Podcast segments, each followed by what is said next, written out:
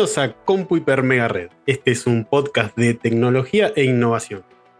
Y hoy vamos a hablar un poco de la historia de Eh, In- ¿Qué pasa acá? Miguel, pará, un cachito, no. pero ¿Qué estás conduciendo? déjame- y es ¿Qué mi onda? No, no es tu ¿No es mi Miguel, programa? En realidad sos el invitado, Miguel, de Unos y Ceros Podcast. Yo pensé que me tenía que tomar la atribución acá. Che, Raymond nos está Te robando el dijimos bienvenido, no, llévate todo.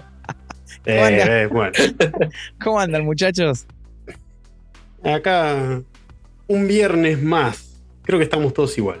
Sí, muy, muy Un bien. viernes complicado. Viernes lluvioso. Nos grabamos los viernes, somos así de masoquistas. Nos gusta grabarlo. Sí, Bueno. no, no es el mejor día, creo que para esto. O, o sí, o tal vez sí, porque ya estamos todos desquiciados. Es el momento perfecto para, es como que venís con, el, distenderse un poco. venís con el envión. Yo lo he pensado varias veces. Si me agarras el lunes a la mañana, estás más jodido que si me agarras el viernes a la noche. Eh, cualquier Sí, otro día de la es semana. que la, la mayoría calculo que el viernes dice, bueno, listo, terminamos, tiro la casa por la ventana, que se pudra Sí. todo, nos vemos el lunes, Sí. en este caso el No martes. cortino, nada. No, no, no, es como, chau, chau, Bueno. fin de semana. Para la, gente, para la gente que nos está escuchando, esto es Unos y Ceros Podcast. Bienvenidos al episodio número 6, ¿verdad? Número 6. Episodio, episodio número 6. Tenemos como invitado a Miguel Blanco, otro de nuestros colegas técnicos. Mike LeBlanc para los amigos. Mike- y por supuesto estoy con, con mi compañero Raymond. eh, Este, Raymond, hoy en, en relación al, al episodio anterior que también se trataba de comunicaciones, hoy se podría decir que vamos a estar más conectados que nunca. La semana pasada fuimos de ladrillo al bolsillo. Es verdad. Y hoy, Esta, se- esta semana vamos de ARPANET a los memes. apa, arpaneta los memes. Vamos a contar brevemente la historia de la Internet. Exactamente. O de la red, digamos la red, porque Sí, ya la Internet web. es como un, término- un término que se queda chico ya hoy en día. Ah, sí, así, así es. Ya- ya no- perdón, ¿es la web solamente la temática? Vamos. Sí, may- Esa mayormente. es un buen, una buena pregunta de por qué le llamaron Internet. Vamos a charlar de algunas que otras cositas. Vamos, como hacemos siempre en este podcast, para que la para que sea más ameno al oyente, lo vamos a hacer a modo, como solemos hacerlo siempre, de línea, de línea histórica. Vamos a ir pasando, no año tras año, por hacer una locura, pero vamos a ir eh, repasando algunos añitos y los, los sucesos, los eventos que han de suceder en ese año. Miguel, te, eh, no sé si te agarramos. Ya, ya, ya te quejaste de que es viernes. ya, ya arrancaste quejándote, Miguel. Primero nos quisiste sacar el podcast, después arrancaste Soy, soy un quejándote. poco renegado. Soy un poco renegado, vamos a ver. Miguel, consulta. Si alguien les preguntara a ustedes, dos- bueno, Miguel, para, sí, también lo ponemos, eh, ponemos a la gente en contexto, Miguel está muy metido en lo que es red, eh, Miguel, vos laburás eh, justamente en lo que es el apartado de redes, ¿verdad? ¿O me equivoco? Exactamente. Trabajamos un poco de redes, administración de sistemas, todo. Estamos metidos, bueno, como todos los muchachos acá. Tal vez estoy un poco más metido en redes. Ahí va. Sí, Arma sí, redes y después la usa para trabajar, para administrar los sistemas. claro. Bueno, sí, sí, Vamos sí. a decir que sí. Viste que, viste que los técnicos, muchos se destacan más por una cosa. Yo siempre digo, yo me llevo mejor con la electrónica que con sistemas en sí. Hay gente que es muy de sistemas, hay gente que es muy de redes. Eh, vos en este caso te especializás en redes. Se puede decir que te especializás en redes. Sí, vamos a decir que sí. Eh, en cambio, en la electrónica, como acabas de nombrar vos, cero. Sea, no cero, pero Claro, yo soy el pibe de sistemas. Y vos sos el Claro. pibe de sistemas. el pibe del sistema. el pibe de sistemas. Eh, acá es más común que te digan el chico de la compu. El chico de la compu en la empresa Sí, sí, porque de- yo soy el chico de la compu. yo Y cuando En dos lugares nada más. Ah, está justo el de sistema. Y es como, oh, ¿no me instalás la aplicación en el celular? ¿Se te amontonan Sí, cuando vas a una locación?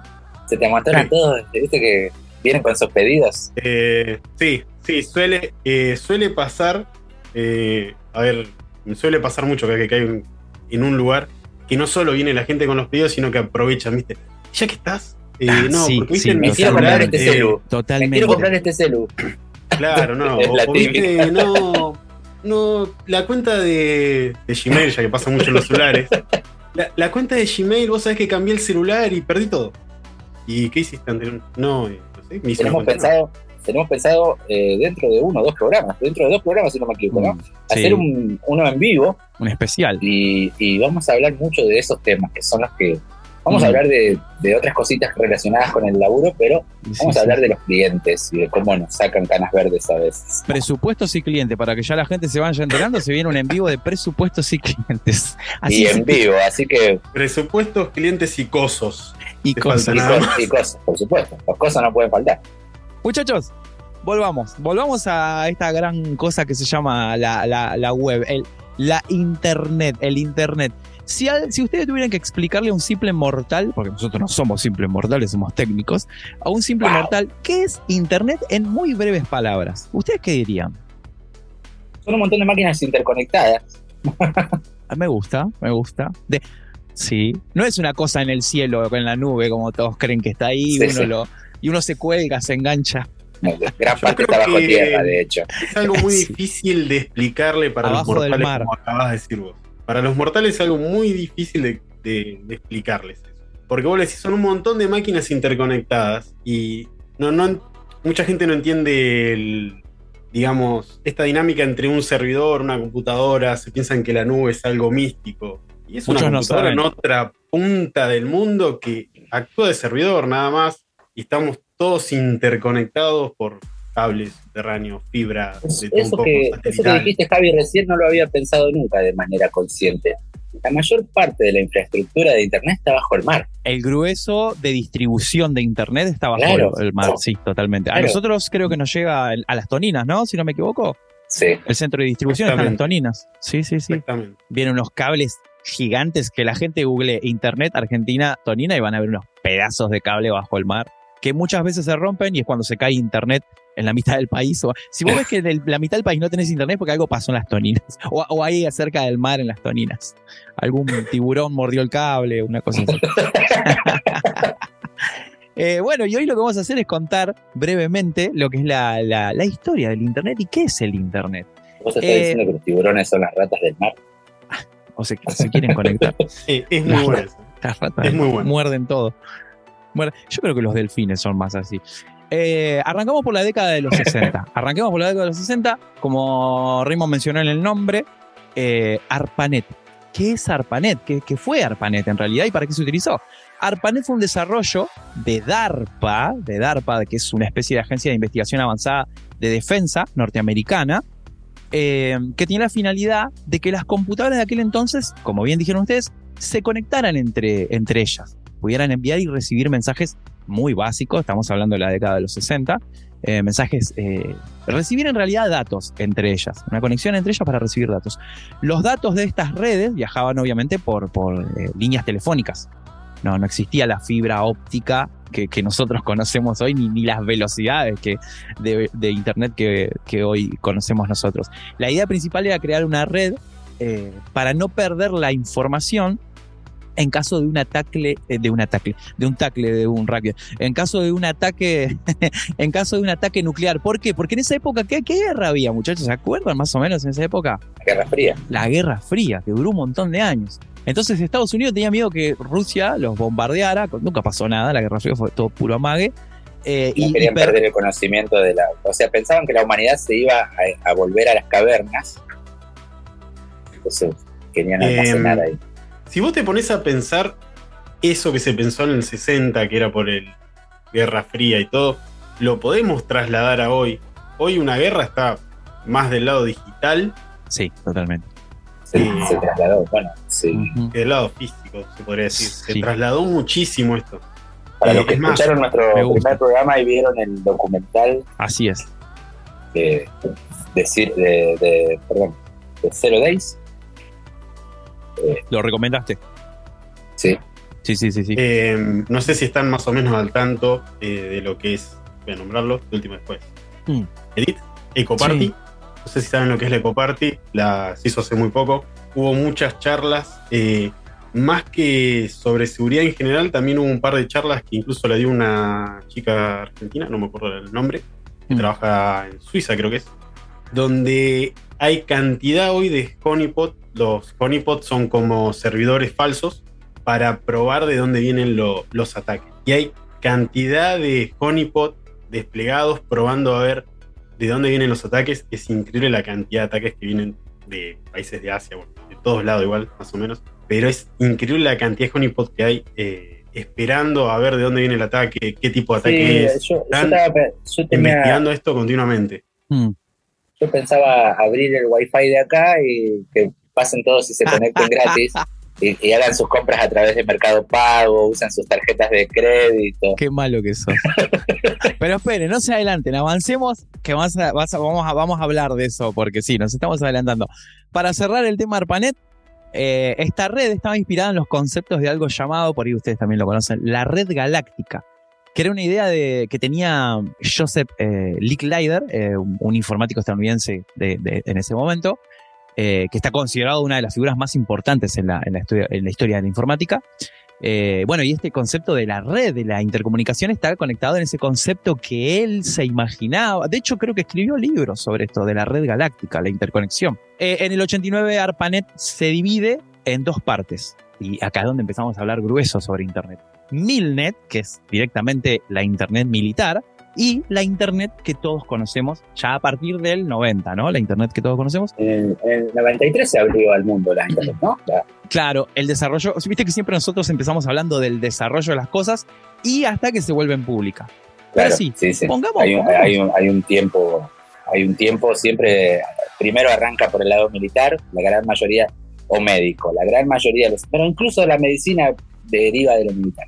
Siempre arranca por el lado militar y después recién lo van implementando en algunas de las ciencias más puras, si se quiere usar la palabra, como la medicina, por ejemplo, la medicina se beneficia mucho de eso porque justamente para mantener vivos a los asesinos, a los, a los soldados, eh, se hacen avances médicos y después, bueno, se van usando para la medicina tradicional. ¿no? Sí, sí, y pasan a pasan al común, digamos, de, de, de la gente pa- para uso de, de- lo que sería Claro, la sí, utilidad que sea, le podría la- dar el pueblo. Las gente. ecografías no eran ecografías en su origen, sino, o sea, si nos ponemos a pensar en, en las comunicaciones celulares que tuvimos hablando la semana pasada, eh, estaban pensadas para otra cosa. El GPS, GPS era para poder clavártela mejor, no era para que vos te vayas, te pierdas en Acasuso. Siempre. Bueno, si, si, si vas pensando en eso, tenés lo que es hoy eh, Starlink, la red de tu amigo Elon, eh, que para mí eso tiene más un uso militar que otra historia, pero bueno, se está desplegando en el mundo con una idea de un uso de Internet. Eh, es un, ese es un honeypot, ¿ves? Bueno, ya tenés eh, países donde está, creo que el año que viene arranca a brindar telefonía celular con esa misma red. Sí, lo En leí. Latinoamérica, hay países en Latinoamérica donde ya van a estar eh, en México. Sí, igual parece que funciona bastante mal, ¿eh? Bastante mal. Por lo menos lo que Es- eh, Para Internet. ser Es satelital Es de eh, esperarse. es bastante bueno, yo que digo. Sí. Es de, es de esperarse porque también, bueno, DirecTV, que es televisión satelital, en su nacimiento es la misma. No sé cómo funcionará ahora, pero en su nacimiento era una porquería. Esos problemas siguen estando por el- la distancia en la que están, o sea, en el nivel de la capa que están. En cambio, Starlink está un par de niveles más abajo, con lo cual siguen ese problema, no lo deja de tener porque las nubes siguen estando por debajo, no es que lo tenemos acá nomás. Es un poco menor por la cantidad que son. El, el problema ese seguramente sigue estando. Irán a poner nodos voladores. Ah, Me están, sería están bueno. llamando por teléfono, dame un segundito. Sí, tranqui, tranqui. Hola. Le van a vender muy. Decirle que estás en un podcast muy importante. Disculpame, estoy grabando en este momento. Se lo dijo, se lo dijo. Te, man- te mando un mensajito, te mando un mensajito más tarde. Hasta hasta luego. Se la dijo, eh, le dijo. Te- yo estaba diciendo, Mi estaba compañera diciendo, de facultad. decirle, decirle que estás grabando un podcast muy importante y se la Sí, dijo. sí, sí. Estoy grabando, eh, discúlpame. Bueno, Sorry. Bueno.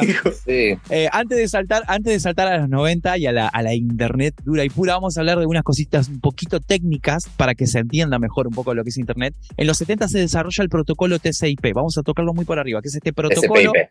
TCP/IP, perdón. Es este protocolo, ustedes ayúdenme porque yo voy a tratar de volcar los tecnicismos para que la gente común y corriente lo entienda. El protocolo TCP/IP se inventa para que desde un dispositivo a otro, ya sea un servidor o otra computadora, el paquete sea desglosado. Si vos vas a, eh, enviar un- un- una, información, que esa información sea desglosada y sea enviada al otro dispositivo en forma de paquetes, en forma segura Justa- justamente, justamente es protocolo de control de transmisión. Exactamente. Sí, sí, sí, sí. ¿Por qué se desarmaba esta, esta información? Es decir, ¿por qué no envían el, el- el- el paquete todo junto? Porque la idea de enviar eh, información en trocitos es si hay un problema, hay un corte, hay un bombardeo que suponían los yanquis que iba a suceder, parte de la información ya había llegado a destino y, y- y era más fácil reenviar el resto de la información que todo el paquete completo de nuevo. Sí, es para, para preservar la integridad de los datos. Exactamente. Bueno, en el 71, mencionamos el, en el 71 se desarrolla el mail de la mano de Raymond, se llama como vos, Raymond Tomlinson. Sí, el 9, el 9 de octubre. Se envía, el primer correo se envía a través de la red ARPANET, que era esta red eh, primordial que existía, y el mismo Raymond, hasta la última entrevista, eh, no me acuerdo, él falleció en el 2006, creo, el, el- el creador de, del email. El mismo Raymond dice que no recuerda cuál fue el primer eh, mail que envió. Esta es la evolución de un sistema que se utilizaba antes, que se llamaba SND-MSG, un sistema más, más rústico de mensajería. Send message. Send Message es como la evolución, el email de, de Send Message. Bueno, habiendo tocado lo que es el protocolo TCP, el nacimiento de- del email y más o menos poniendo en contexto de qué es la Internet, la Internet primor- primordial, perdón, a la gente, ahí sí podemos saltar a los noventas, donde aparece la web, la www, ¿qué significa? World Wide Web. Pero no saltemos sin antes mencionar. Me no, salté saltemos los sin, emoji, Sí, te salteaste el emoji. me salté el emoji. no saltemos sin, sin recordar eso nada más. El Eh, emoji, el emoji. El emoji no es emoticón, ¿no? No, ¿Por qué? ¿Cuál es la el, el diferencia? emo- el emoticón. El emoticón vino primero.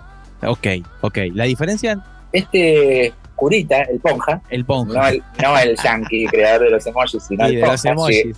Shigetaka Kurita, eh, hizo un juego de caracteres basándose justamente en los, en los caracteres, valga la redundancia, los, los kanji, katakana y hiragana chinos japoneses orientales.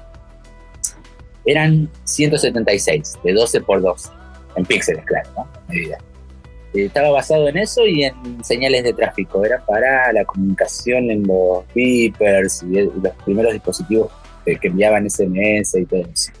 Bueno, porque viste que eh, cuando estuvimos hablando de la telefonía celular, los ponjas ya tenían planeado mandar SMS con los celulares.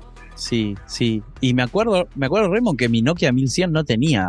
eh, O sea, yo podía hacer el emoji manualmente, por así Lo decirlo. hacías a Claro, mano, sí, sí. claro, No tenía los eh, Esos eran emoticones, ¿ves? Emoticones, claro. Yo digo emoji a todo, pero eso eran emoticones. de- después, claro, después viene lo de. eh, ¿Cómo se llamaba? Palman, el del emoji. Em, lo que pasa es que creo que en ese año todavía, como estaba el Nokia 1100, no, no estaba dentro del estándar el emoji. No Todavía estaba, no estaba incluido, no estaba incluido No. en ASCII todavía. Me Claro. parece que no, por eso algunos Ahora sí podría- están- podrían tenerlo, otros no. Y en ese caso uno Nokia 1100 no, pero bueno, uno se lo inventaba.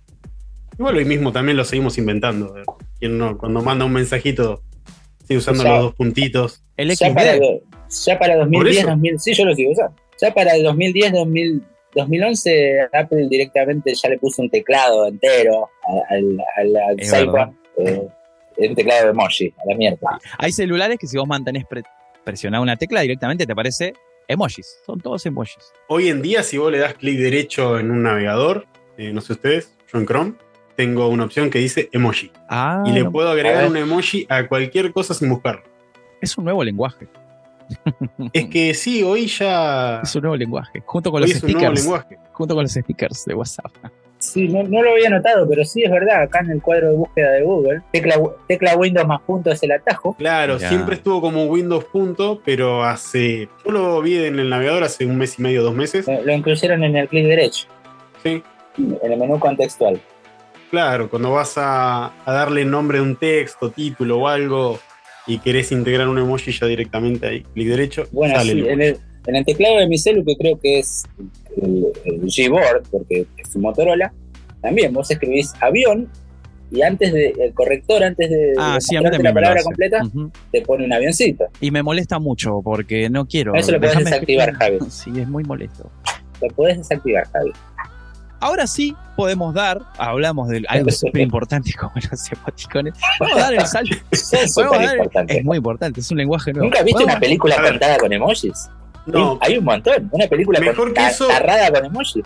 lo que fueron los emojis en la época de Messenger, me adelanto un poco esto. Sí, ¿Quién no usaba emojis? yo los reusaba, me encantaban. Totalmente. Era peor que, Eh, alucinante. que hoy los stickers Los de WhatsApp. hoy so- yo soy adicto. Era, eh, era, era Bueno, lo en mismo. ese momento era la, la adicción a, a los emojis de Messenger. Sí, totalmente. Che, háganme acordar de. Hablemos de Messenger, no lo anoté. Fíjense que la línea temporal no lo puse. Mala mía, mala mía. El Messenger. Bueno, demos el salto a los 90. Ahí sí aparece la World Wide Web. Que, bueno, en informática se llama así. World Wide Web es la red informática mundial. Es el medio de comunicación en el cual nosotros podemos visualizar y, y, bueno, en, en este momento todavía no, pero hoy podemos visualizar información e interactuar con información. En este momento, pará, no me quiero saltear los nombres, me los anoté. Se desarrolla en el CERN, en el CERN, y es desarrollada por. ¿Se acuerdan los nombres o se los digo? Pues yo no me los Tim. Berners-Lee. Joder, mil, yo lo tuve que googlear. Tim Berners-Lee y Yo lo Robert- tendría que googlear también. ¿no? Sí, yo no me lo acordaba, el desgraciado se lo acordó. Tim Berners-Lee y Robert eh, Kai Liao, ese sí que no lo conocía. Y dice, bueno, Sí, la web se desarrolla en el CERN. Este, entre el 89 y el, y el 90. Esta web, de la que vamos a empezar a hablar ahora, más o menos hasta fin, mediados de los 90, es la llamada web 1.0. Tras bambalina, con los muchachos estuvimos hablando de que esta web es una web que no es interactiva, o indirectamente interactiva, porque leer algo es tener una interacción con, con un texto. Sí, pero es una interacción pasiva. Es una interacción, es una Es- interacción aparte, de hecho, de hecho había una jerarquía, porque justamente la web es una eh, en- de esa época, ¿no? La web que nace ahí. La 1.0. Esa, esa es una interacción jerárquica entre cliente y servidor. O sea, hay una jerarquía inclusive, es, es, es ¿cómo se dice? Es asimétrico.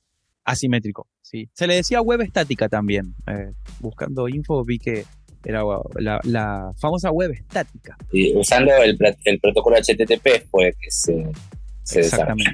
El, que, bueno, en el 91, justamente protocolo HTTP, el protocolo, protocolo de transferencia de hipertexto o algo así significa, no Sí, me acuerdo, ¿no? Así es. Así es. Bueno, lo que hace el protocolo, lo que mencionas vos, básicamente conecta al, al usuario, al cliente con, con un sitio web o con un servidor. Es eso, para explicarlo muy así. Eso, y, para, y para completarlo, el Uniform Resource Locator, la URL. La URL. Digo, me lo decís así, no sabía qué era. La URL. Menos mal que me dijiste URL. Hubo un silencio ahí por un Sí. momento. Como, ¿De qué me está hablando, este Yo me olvidé totalmente que Las tres cosas que componen la web de ese entonces Bien. son eso: HTTP, HTML HTML, ahora Y- sí HTML. y URL. Exactamente, perfecto. Saltemos el 92 con HTML, que ya lo mencionó Remo, está perfecto. Pasamos al 93. Acá sucede algo interesante. Se desarrolla el primer navegador, el Mosaic. El Mo- Mosaic, hoy Mosaic. terrible. El Mosaic, perdón. Hoy estoy terrible. El Mosaic. ¿Qué, ¿De qué empresa es Mosaic? De Netscape. Eh, o sea, de Netscape no, tiene otro nombre en ese momento. Dice que fue desarrollado en el National Center for Supercomputing Applications. ¿Por qué empresa? Eh, no.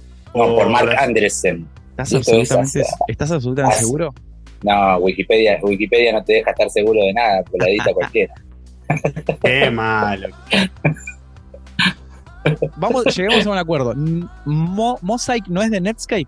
Según esto, No, no. vos te lo debes estar confundiendo porque eh, uno de estos muchachos que estuvo en el proyecto de Mosaic es el que fundó Netscape Puede o ser. el mismo que acaban de nombrar. Que- no y, creó, y creó las versiones de, de Windows y, y Macintosh también. Eh, ese fue, ese era Eric Vina. Ok. Mosaic, el primer. Es posible que por eso. Mosaic, el primer navegador, no es de Netscape. No pienso editar esto, va a quedar así como está. Mosaic, el primer aparece en el 93 Mosaic, en el 94 aparece Netscape. ¿Estamos de acuerdo? Exactamente. Ahí va, ahí Sí, va. y se funda el W3C. Perdón, exactamente. Yo estoy diciendo todo de memoria, ustedes corríjanme. Y aparecen las cookies por primera vez. Justamente en el primer navegador aparecen las, las, las, las primeras cookies. ¿Quieren mencionar más o menos qué es lo que hace una cookie? Que es muy... pe- Gente, no dejen sus contraseñas guardadas en el navegador. Por favor, por favor. Mm, yo voy a diferir un poco de eso. Viste que ahora hay advertencia. Las cookies, las cookies son como pequeños archivitos que guardan información de ustedes, incluso las contraseñas. O sea, si alguien de alguna manera, no nos vamos a poner a explicar sobre hackeo, pero si alguien de alguna manera accede a una de esas cookies, y hagamos de cuenta que la, la información donde vos tenés guardadas tus contraseñas del banco es un problemón. Yo te voy a contar una anécdota con respecto a eso. Por eso yo nunca dejo la- la- las sesiones abiertas en el navegador. No, ni loco. No me gusta esto de las cookies, las rechazo todas. Eh, Expláyense, cuando- muchachos. Cuando vos generás una, un inicio de sesión, se guarda una cookie para saber que vos estás manteniendo la sesión.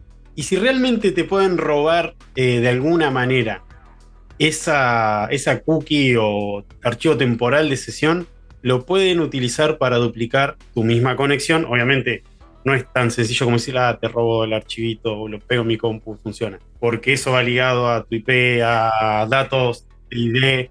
Pero bueno, guardes o no guardes, estás vulnerable. Te puedo contar una anécdota con respecto a eso. En una época usaba cookies para conectarme a Netflix. Usaba una extensión del navegador y me iba a un sitio web donde te daban la cookie. Entonces vos, vos instalabas, pegabas esa cookie que era un texto, un texto en JSON, lo pegabas en la extensión del navegador y cuando abrías Netflix estaba la sesión iniciada de otra persona. Bueno, es justamente lo que lo mismo que estaba mencionando.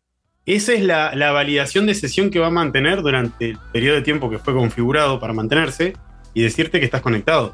Ahora, si no lo validan, como ha sido el caso que acabas de comentar de Netflix, eh, bueno, pasan esas cosas. Ahora ya está, está, está solucionado. Vos lo contás, vos lo contás desde ese lado y yo lo cuento desde el otro lado, donde mi cuenta fue vulnerada y mismo Netflix me dice, sí, eh, estaban utilizando tu cuenta en Sudáfrica. Así me dijo la chica de atención al cliente de Netflix. Por mail. Están usando tu cuenta en Sudáfrica. Bueno, señorita, solucionémoslo. Nunca te dijeron que están utilizando tu cuenta en Rosario. Eh, ca- capaz que era Raymond, por eso. O sea, no, Claro, boludo. Y Rosario, no, tu cuenta la estaba utilizando Raymond. Rosario, Rosario, Sudáfrica. Estamos ahí, estamos ahí. Qué mala persona. Hab- Hablamos, hablamos eh, un poquito de Internet Explorer que nace allá por el 95, siguiente esa línea temporal. Yo sé que hay gente que va a decir, "Eh, ¿cómo vas a usar Internet Explorer? Yo, a mí me encantaba Internet Explorer. Sí, y lo es más, usábamos hoy, todos. sí, y además hoy yo uso, bueno, después vamos a hablar de Edge, pero yo uso Edge hoy, que es el... Bueno, pero nada que ver.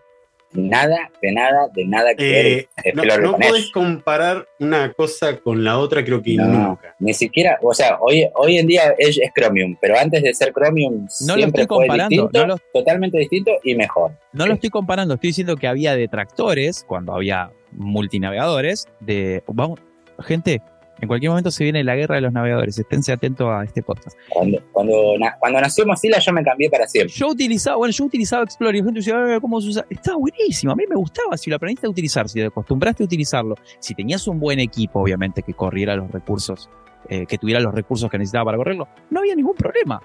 Yo voy a diferir con eso, porque podías tener la máquina de la NASA No, no, y no. se iba a arrastrar. No, no, A sé. Raymond, no me digas que no. A mí, a mí no Te me pasó jamás. No, no, sí, tal cual. A mí no me pasó, a mí me pasó con Chrome, eso que dicen ustedes, que yo decía, dale, Bueno, flaco, tengo dos pasando. gigas, tengo dos gigas de Devorador. DDR2 en ese momento, y decía, y esta porquería no abre. Y todo el mundo me decía, Eh. y seguís usando Internet Explorer. ¿Utilizaste Devorador Chrome? de recursos. Sí, pero bueno, eso sí, digo eh, eso es una realidad de Chrome. sí. que sí. Eh, Y, sigue siendo, ¿eh? Porque va camino, como Sí, va sí, camino es- a convertirse en un sistema operativo, vas a comer 4 o 5 gigas de una, te va a comer Chrome. se ocupa todo, claro. Mirá, yo tengo, yo tengo una, una maña con eso. Es más, te digo cuántas pestañas tengo en este momento, porque esto me lo muestra. Pero vos tenés Tengo- 148 mil terarams, tenés vos. ¿Cuántas pestañas decís que tengo abiertas? 38. 20, Era un número, ¿eh? 22. Tengo 96 pestañas abiertas. Para un Uh, pero- poco. ¿Cuánta RAM tenés instalada? ¿Y qué navegador estás usando? El Chrome. ¿Y qué, ¿Cuántas cuánta RAM tenés? ¿Y ¿Cuánta, cuánta, RAM, cuánta RAM podemos decir que se está llevando en este momento? cuánta copa Sí, tenés, Mar del tienen Plata? un número. Entre, entre tienen un número. 14, entre 14 y 20 gigas de RAM. Nah, no vas a comparar No, el Chrome. una locura. Pará, pará, pará, Tampoco, pará, pará. pará, pará. ¿Qué- qué- estamos en el 2023 y estás utilizando un Chrome actualizado. Ojo, se optimizó bastante Chrome. ¿Cuánta RAM te está consumiendo? Se está llevando, digamos que un slot, porque se está llegando 7,71 eh, gigabytes en este momento. ¿Cuánto digo yo? Y es mucho, es mucho, Es Miguel. mucho, es mucho. para ¿Tenés una cuánto? página 32. web. No, tengo 16. Por eso. Encima. Encima. Te está comiendo un giga solo el navegador. Bueno, qué sé yo, es lindo igual. Y, y lo- y no, yo quisiera saber la cantidad de procesos que tiene abiertos. Ah, bueno, ahí tenés otra.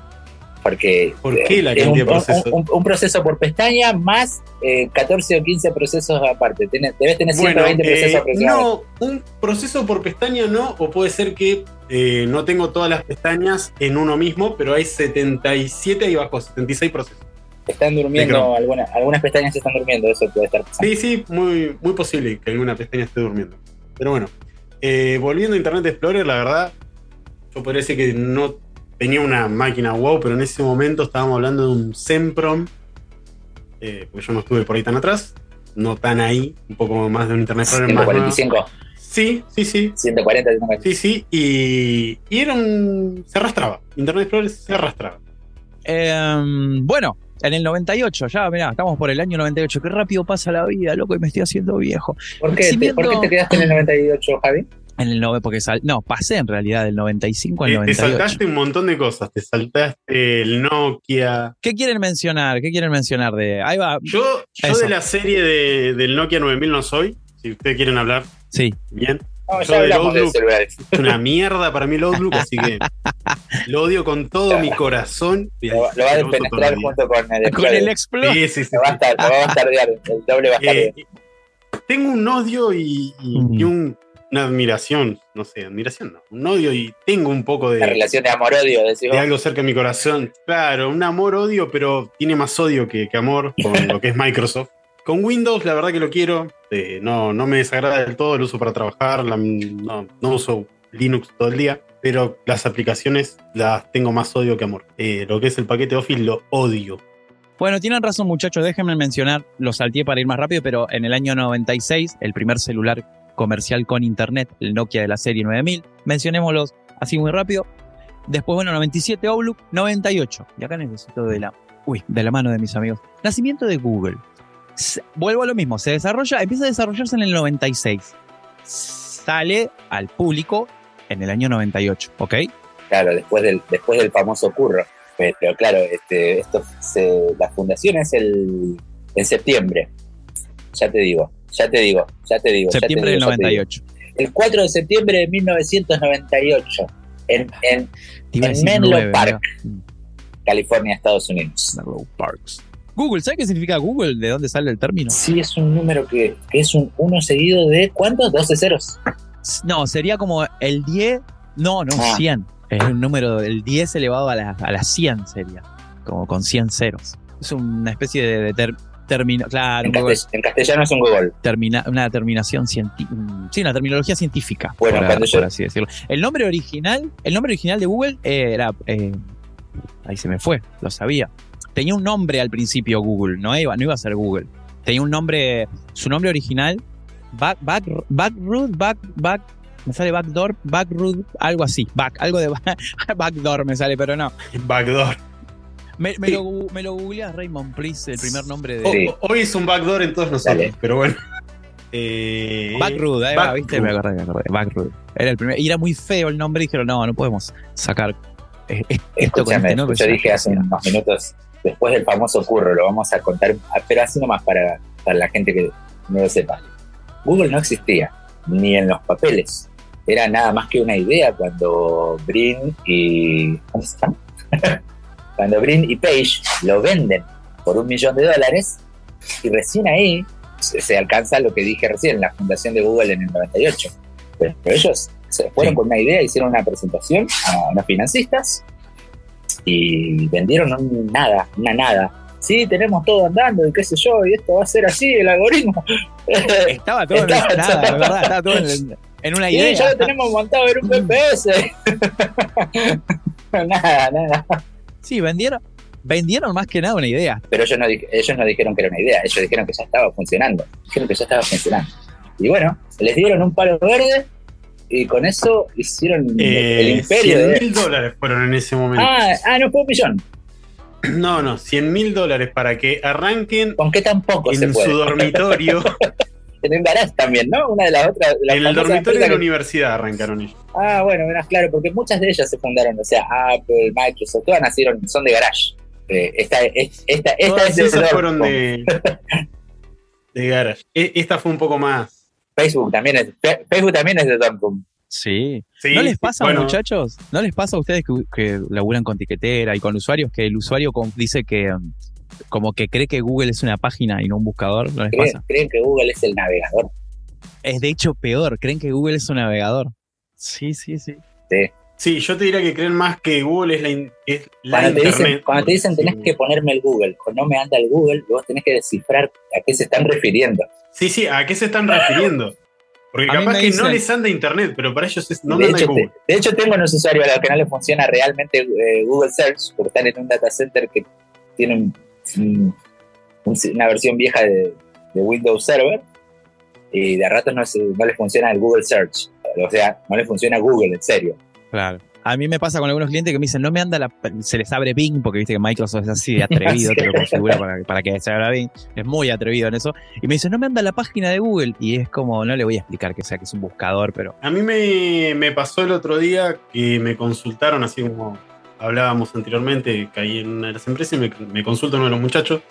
Y me dice, me compré una compu y me trajo Edge y no, no me pronunció bien, me trajo Edge. Me dice, ¿se le puede instalar a mi compu Google? Porque no encuentro nada. Es Ya me mató porque yo me lo quedé pensando con esa misma idea de... Sí, eh, no sé cómo explicarte esta parte, ¿viste? pará, pará, pará, pará. Conceptualmente vos podés instalar Google porque hay un sistema operativo. Bueno, pero no, no, Sí, pero sí, no es pero- eso lo que quería. Pero encasilló un No, montón de pero se cosas. podría.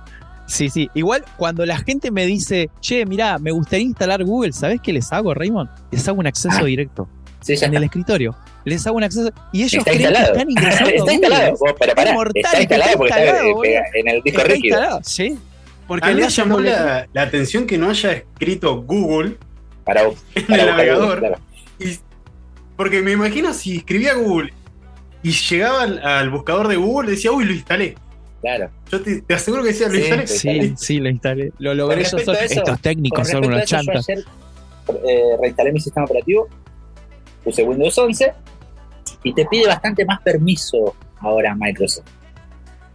De, de hecho, de hecho, te comento, la última opción que te da Edge antes de lanzarse es si querés iniciar sesión con tu cuenta de Google. Sí, pero eso es algo, creo que, que está pasando lo mismo en Chrome. Vos si instalás Chrome hoy de cero, lo primero que te pregunta es si deseas iniciar sesión. Creo que viene algo más porque, bueno, Edge Y, eh, y Es Android lo empuja también a eso. El hecho de poder sincronizar tus correos, tu Drive, tu Keep y todas las cosas. Eh, tanta gente con un Android en la mano y ahora con Sí, es que es algo con lo que ya Microsoft no puede pelear y, Y ahora que- discutir. y ahora con el opción. Sí, no le ahora con el trato que tiene que va a tener Google con Apple, no sabemos si lo va a tener o no. Yo vi las noticias unos programas atrás. Seguimos, muchachos, porque nos estamos yendo para cualquier lado. Nos estamos yendo para cualquier lado. Sí, sí, dos palabras. ¿Se acuerdan? Sí, sí, nos gusta, nos gusta la, la informática. ¿Se acuerdan de Altavista? Sí, vágamente. Es, poste- es, eh, es pre-Google, es anterior a Google, Sí. Altavista. Bueno, Google. La- había, había otro, GeoCities. Geo- eh, GeoCities te daba tu hosting gratis para que pudieras poner tu primera paginita.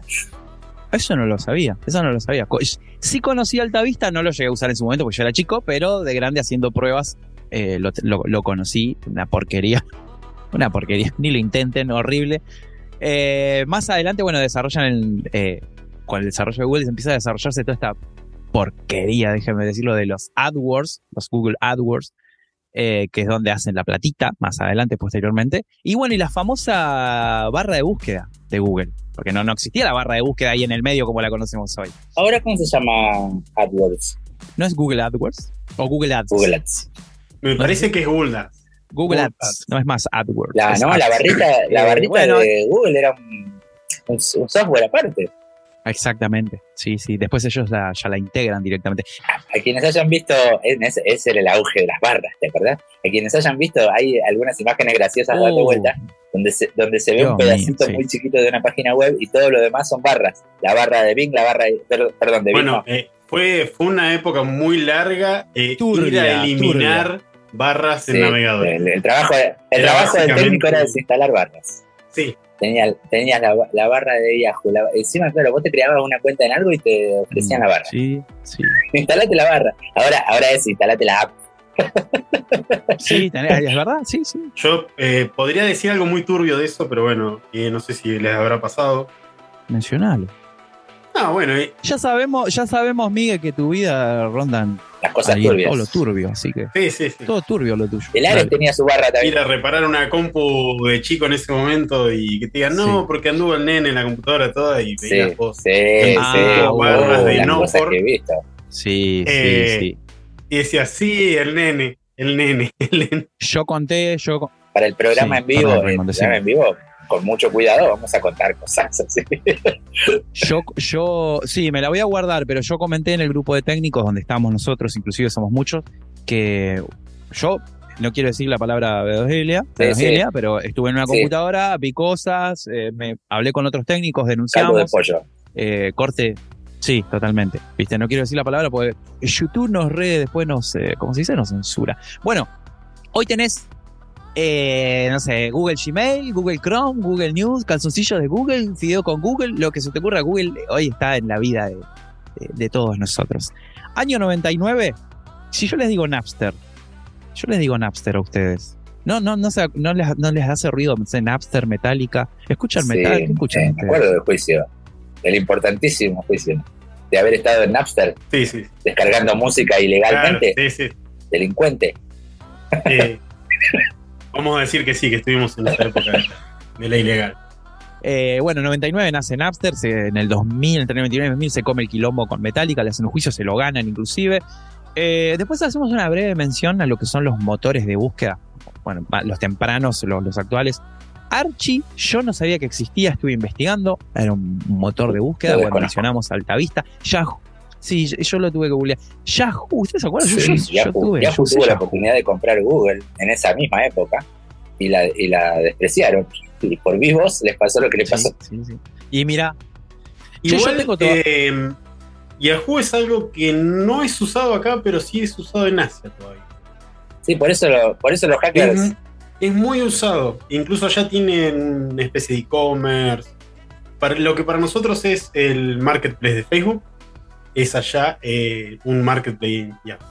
¿Sabes, Miguel, que tengo un mail de Yahoo, mi primer mail, eh, que está comprometido con la, deep- en la dark web o la deep web? Me salió en, en IP Void, la página esa me salió que está pro- comprometido en la dark web, mi, mi primer mail de Yahoo. No lo puedo recuperar. Existe. ¿Para qué lo usarán? No sé. Adivinaron mi contraseña.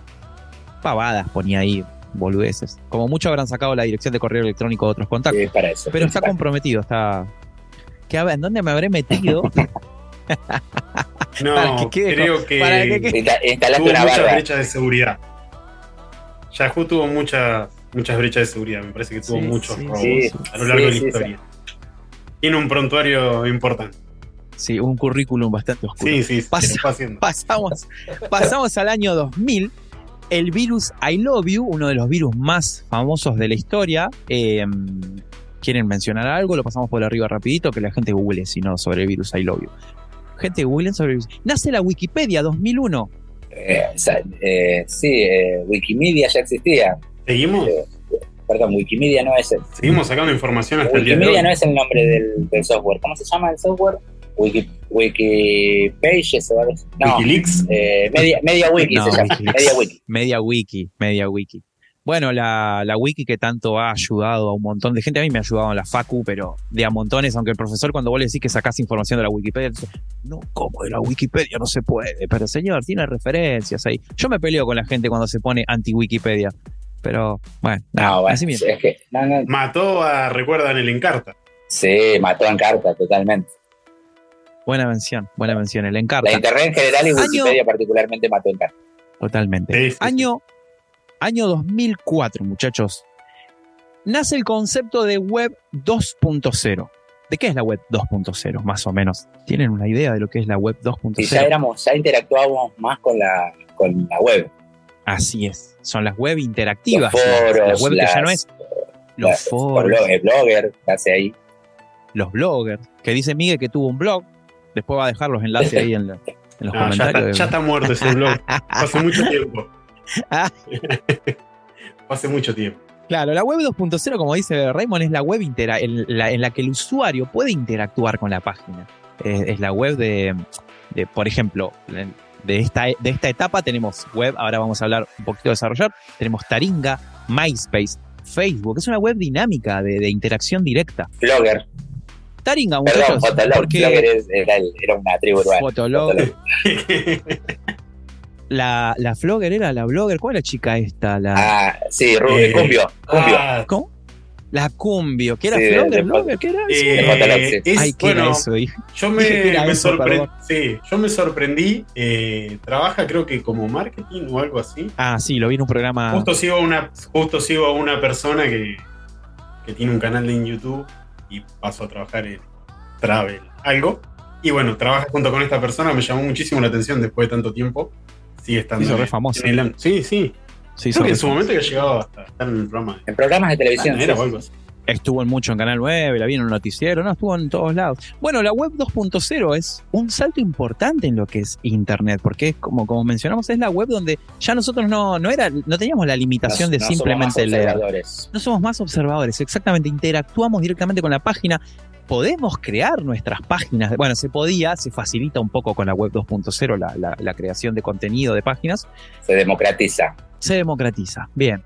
Taringa, muchachos, porque estamos en 2004, desarrollo, creación, nacimiento de Taringa. ¿Cómo? Yo utilicé un montón Taringa. ¿Qué, qué, qué cosa sucia que era cuando estaba Taringa yo? Yo creo que todos lo, lo La porquería que habré ¿Por descargado qué? de Taringa. Perdón, se le, ¿Por se qué le lo escucha, decís así? se le- ¿Por- se le escucha este podcast. Amores. Sí, tengo un pasado oscuro con Taringa. Ustedes también, yo tenía, yo tenía mi, ¿cómo se llamaba? Página, no, mi sección de Perfil. Taringa, donde ponía programas pirata. Mi perfil de Taringa, donde ponía eh, software pirata con los, sus respectivos cracks. Un desastre, un desastre Taringa. Eh, no sé por qué, no sé bien por qué muere, no, nunca hecho, una ahí investigación a está. fondo de No, Taringa. Taringa empieza a decaer en, en- en el momento de la ley Sopa. Mm.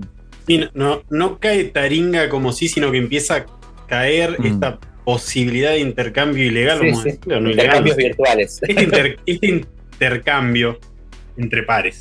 Está bien, ley sopa, bien Raymond.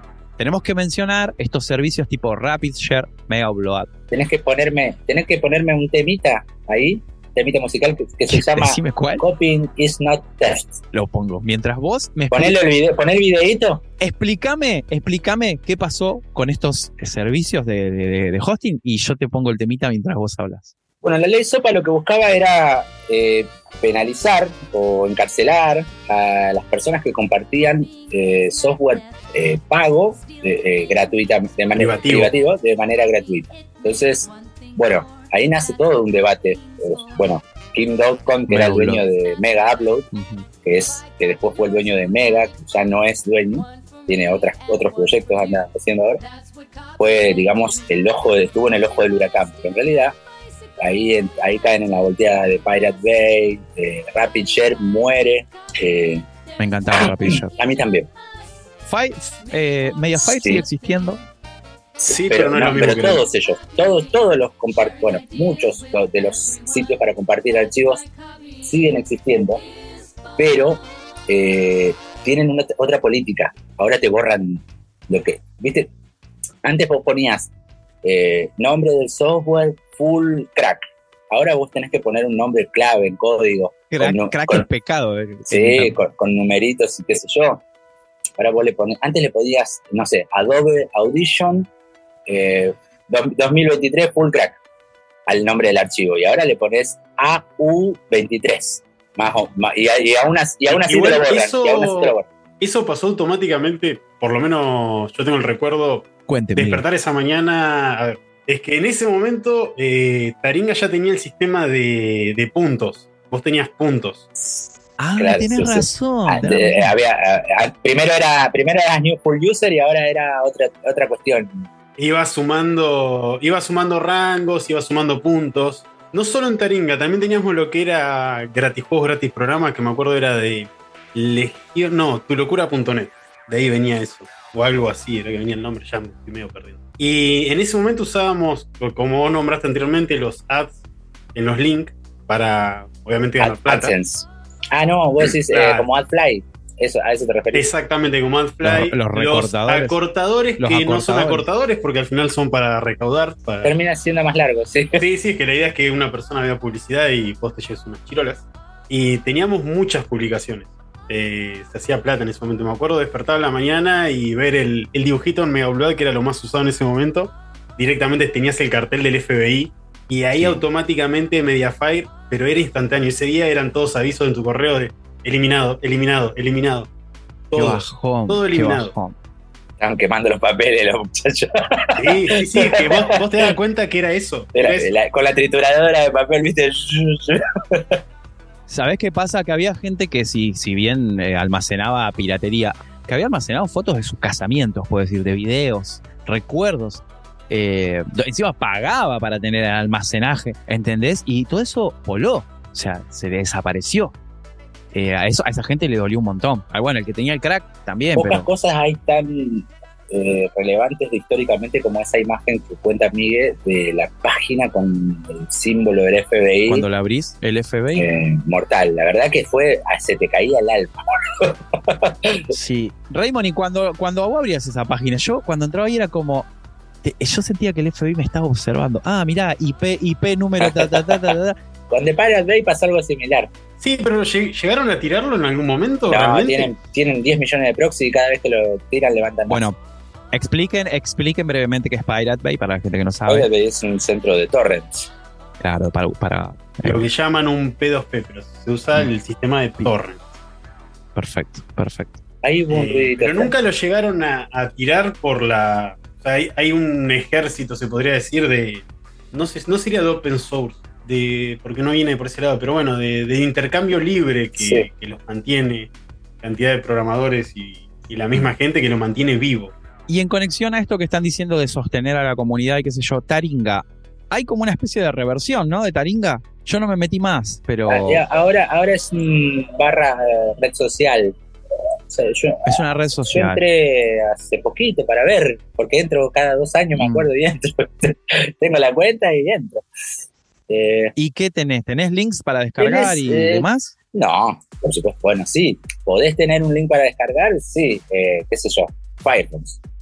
Que, que no te lo va a cobrar nadie, que no es ilegal. No, porque no sé, no, no quiero mentir, pero me habían dicho que hay como una manera de llegar a no, no, no, no estoy en tema. No estoy en tema. Ah, no, yo no. Yo me, me voy a piratear a otro lado y listo. No te querés exponer, no te querés. Me voy a piratear a otro lado y listo.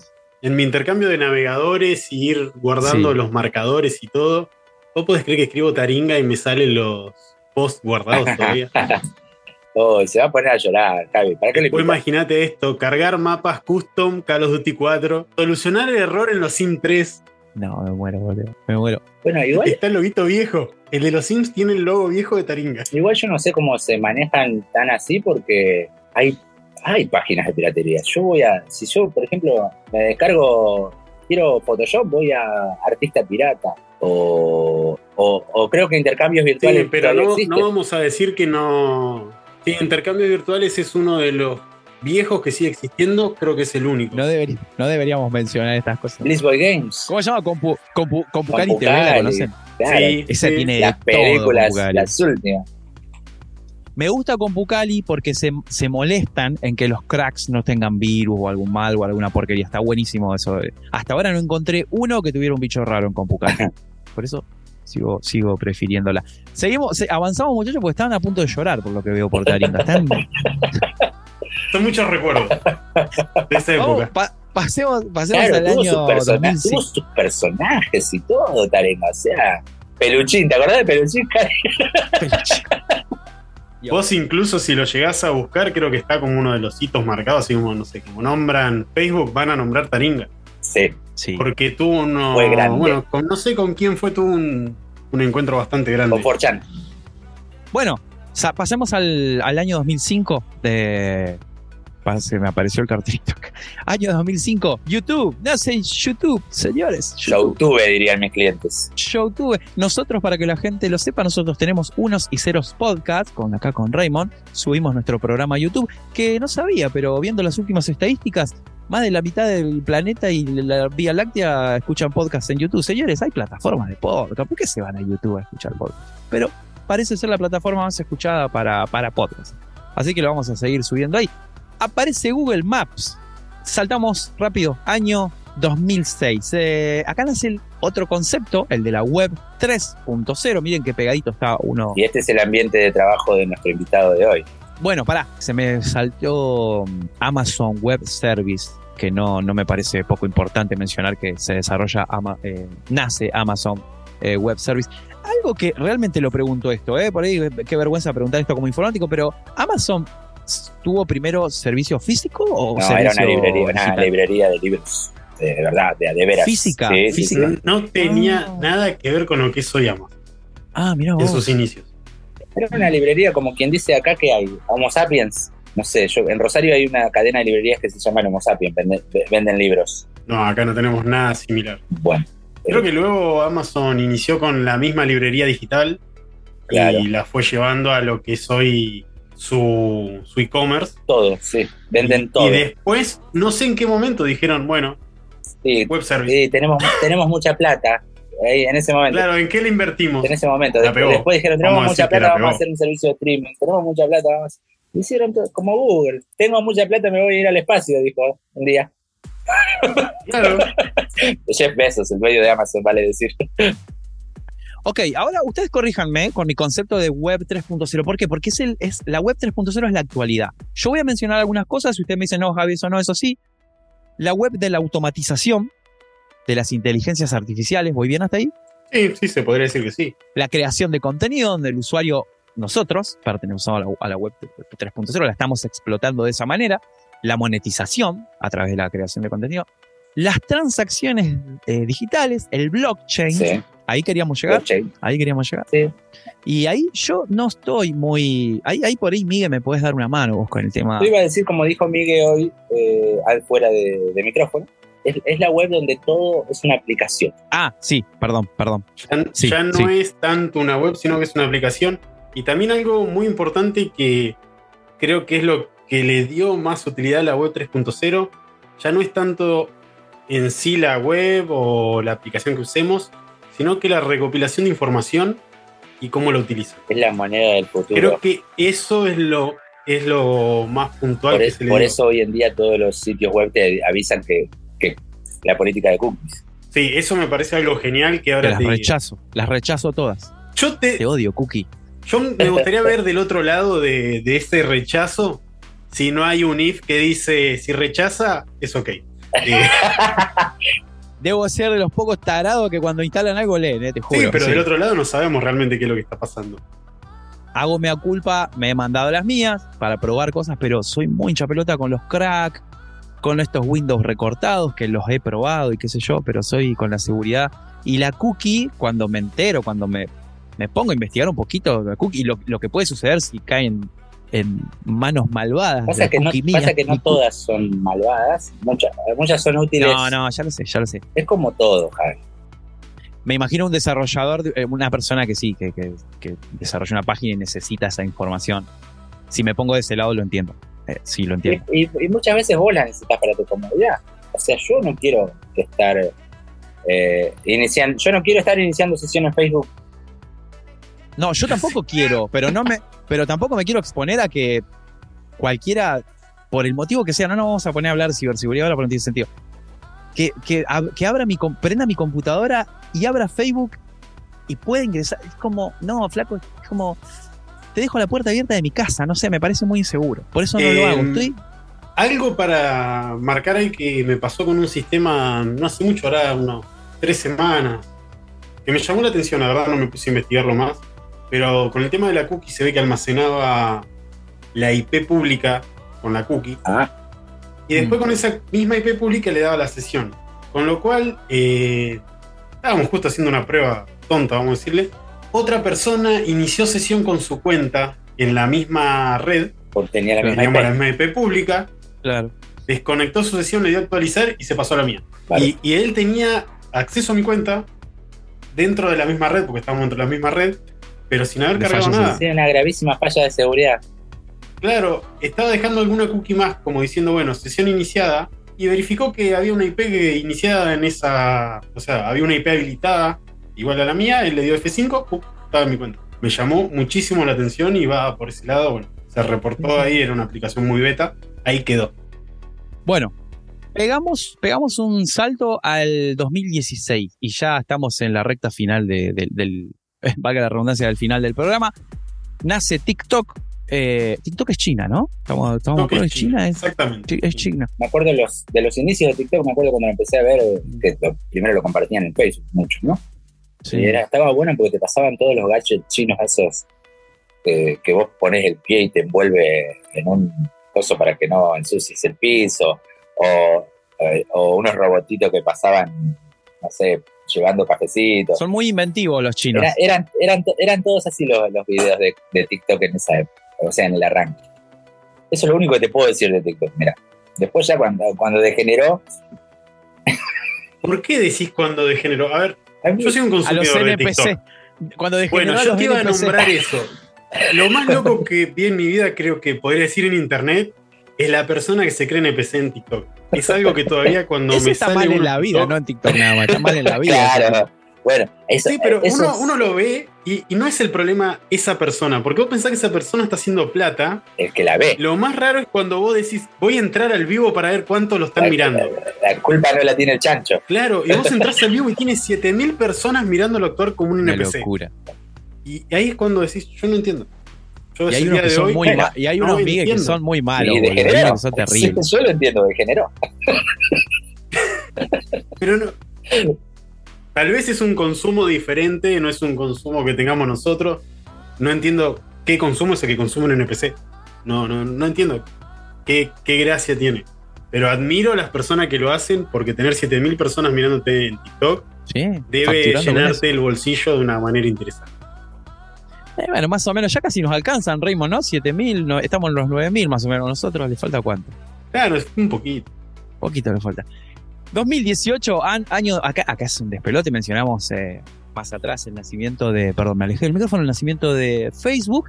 2018, Cambridge Analytics, el escándalo Analítica. de, de, de anal- analítica. Mírate el documental The Great Hack Ok, ok. o, Na- o Nada es privado. En Netflix lo puedes ver. Nada es privado, búscalo así o The Great Hack. Perfecto. Muy bueno, mete, mete, mete miedo. ¿Qué me pueden contar del, del escándalo del... Eh, Ah, se hizo, un, se hizo un silencio atroz que te tiene amenazado Mark, Mark Zuckerberg. Y lo que pasa es que en este momento no sabemos si hablar o no hablar, tenemos los celulares muy cerca. Eh, Eh, hablaba, hablaba Miguel de lo, de lo de la recolección de Big Data para usarlo para apuntar al usuario con publicidades, con o con para venderle algo en general, no hablemos de plata. Eh, pasa para manipular para elecciones. conocer a la persona. Claro, sería. para conocer a la persona. exacto. Y, y en, A ba- ver, y en eh, base a, y en base a eso le apuntás eh, con algo. O sea, eh, Todos, yo creo que sabemos que tenemos una forma de buscarnos en Google donde podemos ver qué recopila sobre nosotros. O sea, qué gustos supone Google que, que tenemos nosotros, que, que buscamos. Almacenan muchísima información, desde gustos hasta de comidas, te podría decir. Básicamente, la- básicamente el escándalo de Facebook y Cambridge Analytica consiste en una denuncia de que la empresa estaba explotando la información personal de los usuarios de Facebook, eh, que se le había pedido un investigador que decía que era para fines académicos y eh, la utilizaron para las elecciones presidenciales en Estados Unidos en el año 2016. Eh, sea, para que ganara Obama las elecciones. Es, es más o menos así. Por eso te, por eso, por eso te decía, lo hace, eh, te puede- se dice targeting. Te pueden apuntar más, si te conocen mejor, Sí, te pueden apuntar más fino. sí, sí. sí. Eh, Sí, bueno, sí, si yo calculo que estamos en época de elecciones eh, y no vamos a traer el tema de las elecciones, pero asumo que todos tienen un lado político y asumo que se darán cuenta que la información que les llega, ya sea TikTok, Instagram, las noticias que nos da Google hoy sobre información de diarios o demás, apunta a lo que asume que son sus gustos. Claro. No te muestra Sí, a mí- la noticia cualquiera. Claro. A mí me llegan a, a mí me llegan noticias de Marvel, por ejemplo.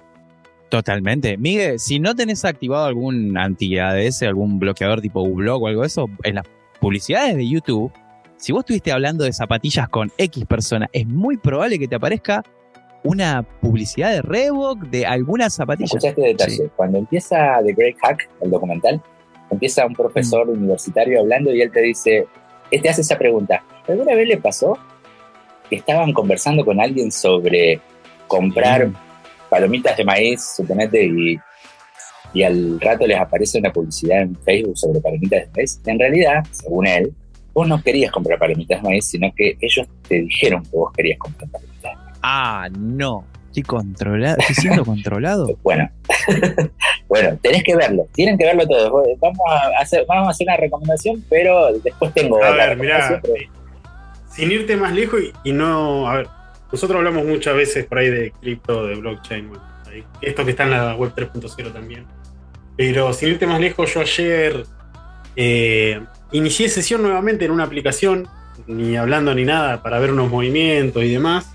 Y automáticamente, hasta el momento de hoy, si paso las publicidades de Instagram, son sobre cripto y sobre todo sobre esa misma aplicación donde inicié sesión ayer. Sí, datos de uso. Que no iniciaba sesión Bueno, desde el año pasado. Conste, conste que nosotros, eh, digo nosotros en general, el mundo entero está en la aplicación y ahí donde te dice la política de privacidad, vos la pasás y, des- y pones a aceptar. Y, y- Sí. y- y nadie sabe lo que aceptó. Y, Si van a myadcenter.ul.com controls, van a ver sus datos. los datos que Y recopila ahí, sí, ponele, a mí me dice que estoy casado, título de secundaria. Yo no cargué esta información. Sector tecnología, edad entre 25 y 34 años. Supuestamente manejo 5 idiomas. Yo no manejo 5 idiomas. Yo no quiero asustar a la gente, no me gustaría asustar a la gente, pero ¿podemos decir que los micrófonos nos escuchan? ¿Todo el tiempo? No estoy del todo seguro. O sea, no me, Sí, no me consta. sí, sí. No tengo pruebas. Sí, sí, No tengo pruebas, pero Ahí, no tengo dudas. claramente. No, no, hay, hay una política en todo esto de la privacidad que si bien te escuchan, almacenan, no se almacena con nombre y apellido, o sea, no es No es contra. Tan Raymond fue el que estuvo consumiendo esto. Hay una aplicación que se llama Malioc, Malioc, que es una app que, bueno, tiene cosas de paga, pero que te dice qué servicios de tu celular están siendo activados en qué momento y qué información recopilan. Está muy buena, se las recomiendo. Perdón, Miguel, sí, decime. No, no, eh, yo me perdí en lo que estábamos hablando.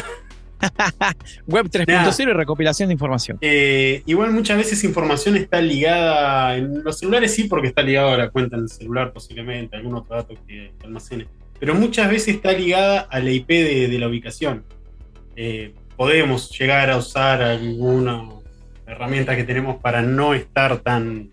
Igual, Tan Miguel, más allá, más allá de si está activado el micrófono o no, cuando vos estás buscando en Mercado Libre una memoria RAM, No, olvídate, vas a ver memoria RAM por una semana. estás brindando, exactamente, estás brindando información directa a, a estos servicios, olvídate. olvídate. Pero la, la del micrófono, yo no tengo dudas. No, yo tampoco, eh, lo dije en broma, pero gente Porque que yo nos lo está he escuchando. hecho y pones el celular arriba tuyo, se ponen a hablar entre dos personas y que me voy de vacaciones y a los 15 minutos tenés una publicidad de, de viajes. Pasamos al año 20, podemos pasar al año 20, ¿me dejan? Eh, dale, dale. Con esto que vos nombrabas recién, eh, yo tengo el reloj de Huawei, eh, empresa Ah, vos te- polémica vos por te- eso. Vos, directa- vos directamente te entregás, me digo. Sí, sí, por eso, empresa polémica por eso. Tómenme. La, la aplicación de por sí no se puede instalar dentro del App Store, se descarga por fuera. Claro, Hoy en ya día. tienen un quilombo los de Huawei. Sí, tienen un quilombo tremendo. Y vos sabés que una de las funciones es que te escanee mientras dormís. Oh, no, ah, no, no. Son no. muchos los relojes con Y la. No, no, pero te escanea el celular también. Te Ah. escucha todo. Te hace un reporte. Yo lo activé un día. Me grababa mis ronquidos. Era un montón. Hay aplicaciones en Play Store para que hacen eso, ¿eh? Para, digamos, eh, Sí, sí, Sleep pero- Better o... Mm, son más de salud. Sí, pero, pero igual recopilan datos, papá. Sí, sí. Sí, es que esto, olvídate que estaba haciendo eso. Sí, sí. No hagan el amor con el celular al lado. Sí, no, e- ese es un punto muy. Y, y tapen sus cámaras. Año 2020, ¿Viste? acá, Yo vi, perdón, como en el nove- Discúlpame. Sí. Yo vi, Sí, vi una foto de 2020, no Zuckerberg con la cámara tapada. Se- eh, son muy comunes, Ah. son es, eh, las personas que mucho más saben de, de estas cosas de nosotros. O sea, no te voy a, no te voy a decir este.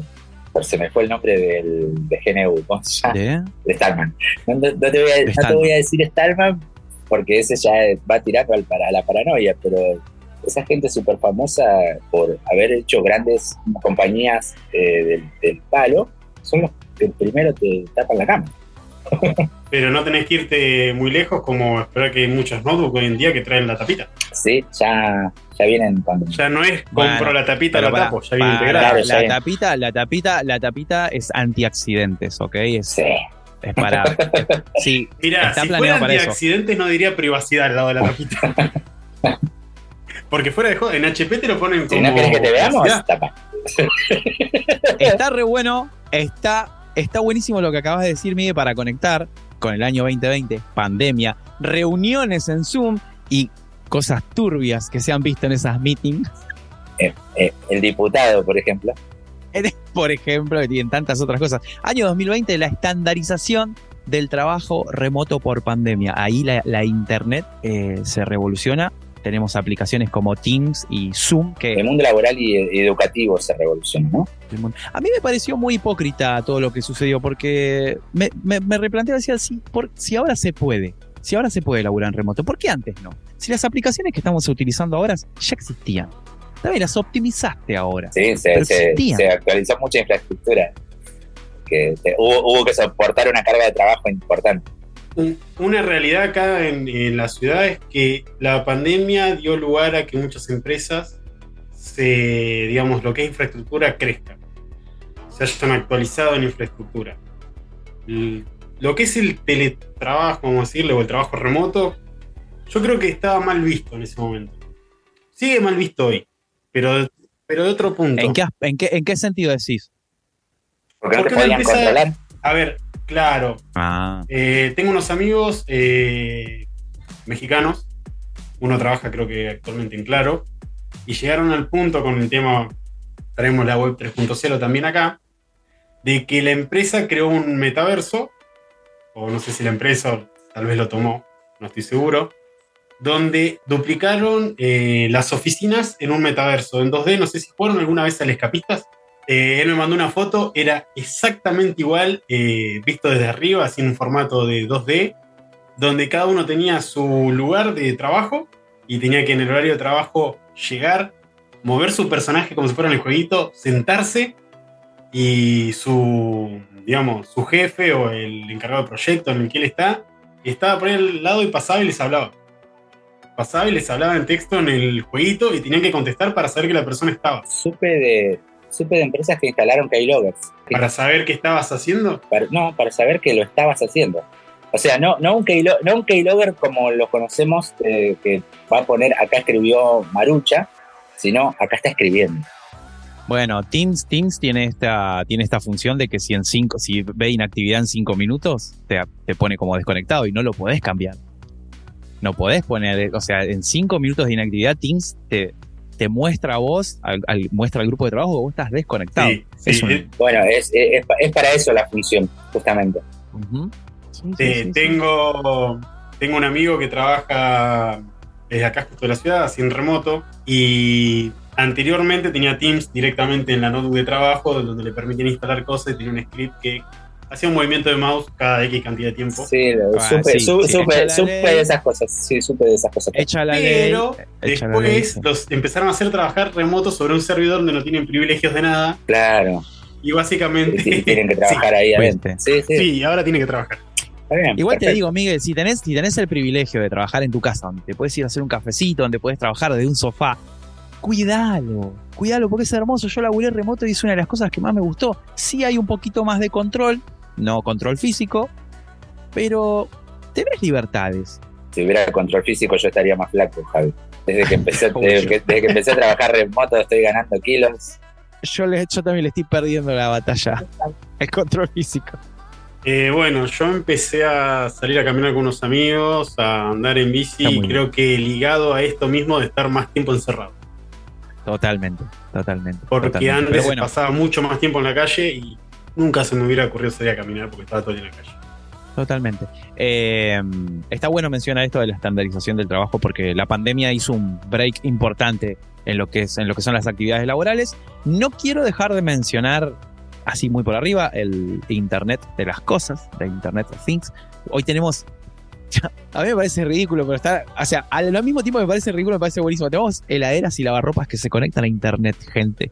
Vos le podés dar la orden, ¿eh? Tostadoras. Yo veo muchas cosas malas. ¿Ves muchas? ¿Cómo, Miguel? Perdón. Yo veo muchas cosas no malas en el caso de, de utilidad, de que uno le va a dar uso, de que están geniales, como decís vos, está buenísimo, o sea, podés saber si mi lavarropa terminó o no terminó. O darle la orden de acá, de acá a dos cuadras de que lave la ropa, me encanta. Pero veo muchas cosas malas del lado de seguridad porque todo eso se implementó sin un montón de pruebas o con un montón de fallas. No le sacan actualizaciones. No te venden un dispositivo nuevo. No, ellos te venden un dispositivo y después las vulnerabilidades que tenés por usarlo son, Son tuyas. muy grandes. Sí, sí. A ver, Sí, sí, lo- está hablando de, él está hablando de Amazon Home, Google Home, esas cosas que te dejan abierto al mundo. Sí, sí, y bueno, pero tu, tu lavarropa inteligente conectado a Wi-Fi a una aplicación que pasa por un servidor P2P de un chino en la- Sí, sí, sí. te deja el mismo problema. Pasó y sigue pasando hoy en día con las cámaras chinas que se compran y, y están abiertas por todos lados y ves cámaras que, no sé, lo pusieron adentro de su casa. Hay sitios para visualizar esas cámaras. Sí, para visualizar, es verdad. Yo, yo me estuve metiendo así. Javi, qué raro. Claro, la cosa. Lo que- mismo pasa con, con estos eh, equipos de internet. Ah, buen, buen punto. No lo, no lo había visto de- de- de ahí. Yo pensé que me ibas a decir que tenías miedo que la lavarropa te ataque, que se vuelva loco No, y. pero bueno, sin ir más lejos, vos, sin ir más lejos, vos, vos estás, eh, a lo Skynet. Estás mirando un video de YouTube y si querés se lo podés poner a tu vecino si lo tenés lo suficientemente cerca. Lo pones a tu vecino en el tele. Es- y eso es para, digamos, para hacer algo inofensivo, una pequeña broma, le pongo un video con gemidos al vecino en el tele. ¿Entendés? El gemido ese que te mandan en los Sí. videos. Gente, basta, dejen de mandar ese video, loco. Ya está, ya pasó de moda. Muchachos. A Julio, decile, a Julio que- Oh, Julio, sí, vos, no sé si escucha, Julio dice que sí, pero capaz no escucha. Julio, dale, déjate joder con ese video del gemido. Eh, chicos, estamos ya, ter- terminamos eh, la línea temporal, me encantó, estuvo re, re bueno. Espero que la gente haya aprendido también eh, un montón de... Che, ¿puede ser que haya un día de internet? No quería dejar pasar eso. 17, el 17 de mayo, Sí, ¿puede sí, ser? hay un día. Sí. Yo lo que te voy a pedir es que pongas un mítico Sí. sonido después ahí en el podcast. Obvio, obvio. lo Buscalo el audio de un modem de 56K, vamos a decir, o el audio de un modem conectándose.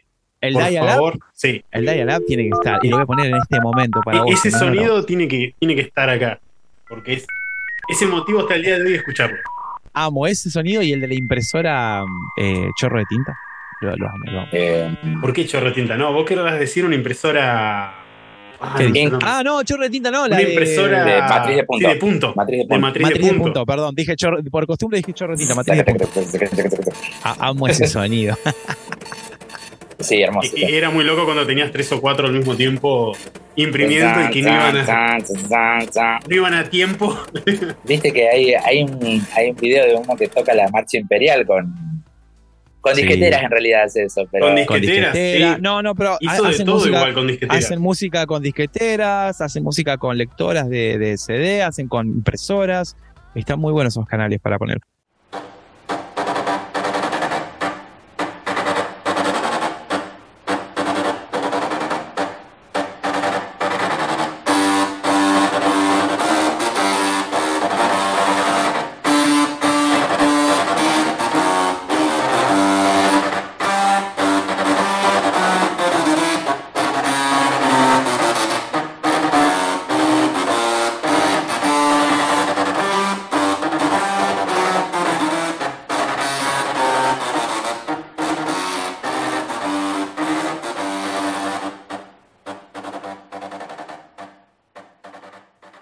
Bueno, Javi, para terminar ya, eh, había, no sé que yo no había traído ninguna recomendación para hoy, tengo que confesar. Ah, Lo único, que, lo pillín. único que tenía pensado era hacer una mención especial de el canal El Bench de Twitch, que es el de nuestro invitado de hoy, Mike LeBlanc, don- donde él juega a las cartitas de mentira.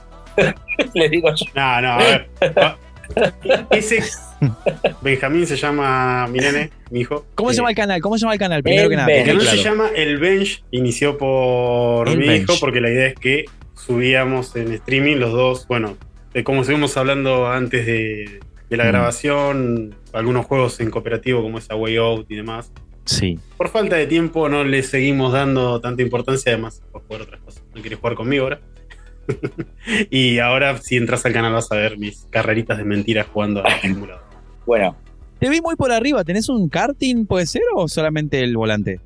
No, no, tengo una estructura armada. un emulador con completo. una butaca que me regaló mi amigo el mecánico de una Torino de, de cuero de esa época y armado en una estructura que me, que me pasó un muchacho que corrió, corre todavía con nosotros, muy buena onda. Y bueno, falta todavía un monitor un poco más grande, pero ahí vamos, con él. Copado. Eh, Alta El hobby de las carreras que siempre me gustó. Y me sigue igual, me gusta. Está bueno, está bueno, está lindo. Sí, aparte sentadito ahí es otra cosa. No es lo, es lo mismo. No, que- no. Cuando, cuando pasás de estar. Yo lo usaba al principio en el puesto en la mesa. Cuando pasás de la mesa ahí, es otra historia. Es más, tuve la posibilidad de subir un simulador. Tenés una palanca de cambio como, como Dios manda. Sí, tenés claro. una palanca de cambio estándar en H a la altura. A la altura que estaría la palanca de cambio en auto de carreras. Y estás al el piso sentado básicamente como en auto de carreras. Cambia toda la experiencia, es otra cosa. Es, es otra Es cosa. otra cosa. No, no, es otra cosa. Decía, Está muy ah, bueno. ah, perdón, sí, sí, Javi. No, ¿terminaste con tu recomendación? No. Por eso, por eso. Te interrumpí sin querer, había, dicho, había dicho que no traje nada y que solo iba a mencionar eso. Sí, sí, sí. Pero cuando él dijo hoy sobre los acortadores de la guita, de que, de que, de que te terminan, que no acortan nada porque te terminan haciendo la cosa más larga, me acordé de, Sí. de una de mis extensiones de navegador favorita, que solía llamarse Universal Bypass, pero ahora la podés encontrar como Fast Forward. Lo que hace es, tiene una, un, lo que se llama un, un knowledge base, donde si vos, si uno de los usuarios entró alguna vez a uno de esos acortadores, esta aplicación ya conoce el destino. Entonces, Ah, eso está Entonces, buenísimo. relaciona- Esa no la conocía. relaciona una punta con la otra y te lleva derecho, Está buenísimo. ahorrando muchísimo tiempo. Te saltás el acortador. O sea, si vos vas, por ejemplo, a uno de los sitios más a Compucal, no sé, uno que tenga acortadores, eso tiene, eso tiene muchos usuarios. Entonces vos tocas ahí y en vez de llevarte a AdFly, salta derecho a Mediafire, a Mega, a donde sea que termina el enlace. Fast, fast forward, pero también la podés encontrar como Universal Bypass. O sea, o sea, vas a entrar a la En- página de Universal Bypass y te van a decir, ahora nos llamamos Fast Forward, y te llevan a la tienda donde lo podés instalar. En los, en los años donde estaban más, eh, los foros donde estaban un poco más en auge, había también una página web que lo que hacía era almacenar usuarios. Vos te creabas un usuario random porque querías entrar a un foro para buscar algo, y después lo almacenabas en esa página. Entonces le iba otro y no se quería registrar. Claro, para no poder dejar sus datos, todo. Para poder ver Y vos tenías en esa página un buscador y había un montón de datos de cuentas y entrabas. No sé si seguirá hoy viva la página, más no me acuerdo el nombre, pero se usaba mucho para no tener que registrarte, para no pe- perder el tiempo, vamos a decirle, eh, en foros y todo. Me acuerdo que usábamos la página web también para, para ingresar sin nuestros datos. Bueno, a mí Fast Forward me ahorra muchísimo tiempo y, y muchas puteadas también, porque captcha y todo eso es- vuela toda la mierda. Ah, los captcha también se los come, los pasa por arriba. Todo, todo, no, relaciona una punta con la otra y te lleva derecho. Te dice, bueno, este AdFly FHJJ te lleva a Mega tan, tan, tan, tan. Vamos, nada más. Ok. No, eso es hermoso. Hermoso. Solo quiero mencionar que YouTube todavía no puede con Nublock Origin, ¿eh? Síganos. Yo, yo, yo, yo uso Brave y no me molesta a mí, ¿eh? No, no tengo, ningún, Ah, no no, tengo bueno, ningún pero bloqueador de en, publicidad. Brave- en Microsoft Edge, que trae su propio bloqueador, tampoco sucede nada. Funciona, va fluidito. Bueno, voy yo. eh, Mencionalo otra vez el nombre, Raymond. Igual voy a buscar el enlace después para ponerlo. ¿Cómo se llama? Fast Forward. Fast Forward. Me Es encantó, un- me es encantó. un- son dos flechitas azules. Ok, ok. Bueno, voy yo con mi recomendación. La, la, La vida en nuestro planeta es un documental de Netflix que yo lo súper recomiendo. Narra la evolución de la vida en la Tierra desde los primeros organismos unicelulares. O sea, ¿qué tiene de lindo este eh, documental? Que no pega saltos brutales y obvia un montón de sucesos. Está muy, muy, muy, muy de- detallado. Arranca desde la vida primigenia en el agua, pasa por los dinosaurios hasta, hasta la actualidad. Tiene mm, una banda sonora que, casi me hace llorar. Hubo tres momentos en, en el documental, en varios episodios, que dije, no, chabón, qué bien lograda que está la banda sonora. Eh, está muy linda la animación CGI que tiene, la, eh, la verdad que es muy prolija, bastante real, bastante real. Cuando están los dinosaurios, igual se nota ahí que son medio. Busquen en Netflix, que está, es bastante nuevito. eh, la vida en nuestro planeta es hermoso, es hermoso. Si te gusta, si le prestas mucha atención a la banda sonora, Perdón, perdóname, Javi. Acá, acá escribiste la historia de nuestro planeta, la vida de nuestro planeta. El nombre es. es la, vi es la vida de nuestro Bien. planeta. ¿Cómo es? No, qué sé yo. Ah, pensé que lo habías googleado, pensé que lo habías googleado. Por la duda. Hoy, hoy me equivoqué. Hoy en los cinco episodios anteriores que no me equivoqué, me equivoqué todo. Lo junté para equivocarme hoy. No, es la vida en nuestro planeta, perdón, perdón. Eh, hermoso, hermoso documental, muy, muy recomendable. Miguel, Dime. tiranos tu recomendación. A ver, yo voy a pedir dos acá. ¿Viste? ¿Viste? Que me dejen dos, por favor, porque ya me ¿Puedo decir estuvieron diciendo no. Dale. Tenés permiso. Eh, el primero no está directamente relacionado con Internet, pero se toca lo que es Internet. Y para mí es algo que vi de chico y me encantó en el canal de Discovery, que estaba en ese momento, estamos hablando en el cable muchos años atrás, que es Historia de los hackers informáticos. Es un documental, es muy bueno, se toca parte de lo que era la telefonía, como lo que era el hacking analógico, digamos, o análogo de, de la parte de telefonía y también, bueno, se van a tocar un par de temas de Internet. Y después, por otro lado, relacionado a lo que estabas nombrando de cables subterráneos, tenemos cómo funciona Internet, los cables submarinos. eh, es de un mundo inmenso, lo pueden buscar. Muy bueno, es para que se hagan una idea de cómo funciona físicamente Internet, la cantidad de conexiones que hay en el mundo que uno da por sentado que aprieta Enter cuando pone Google y no se da cuenta que está viajando hasta la otra punta posiblemente. ¿Y a qué, y a qué velocidad? ¿Y a qué Che, y decime que me menciona cuando los tiburones me muerden el cable submarino, loco, sin nada. Eh, Creo, creo que no, creo que tan así no. Sí nos menciona a Tan nosotros, eh, no a nosotros acá, pero bueno, se menciona América Latina. Mm, Las- Yo, yo pensé que decía Javi el Raymond.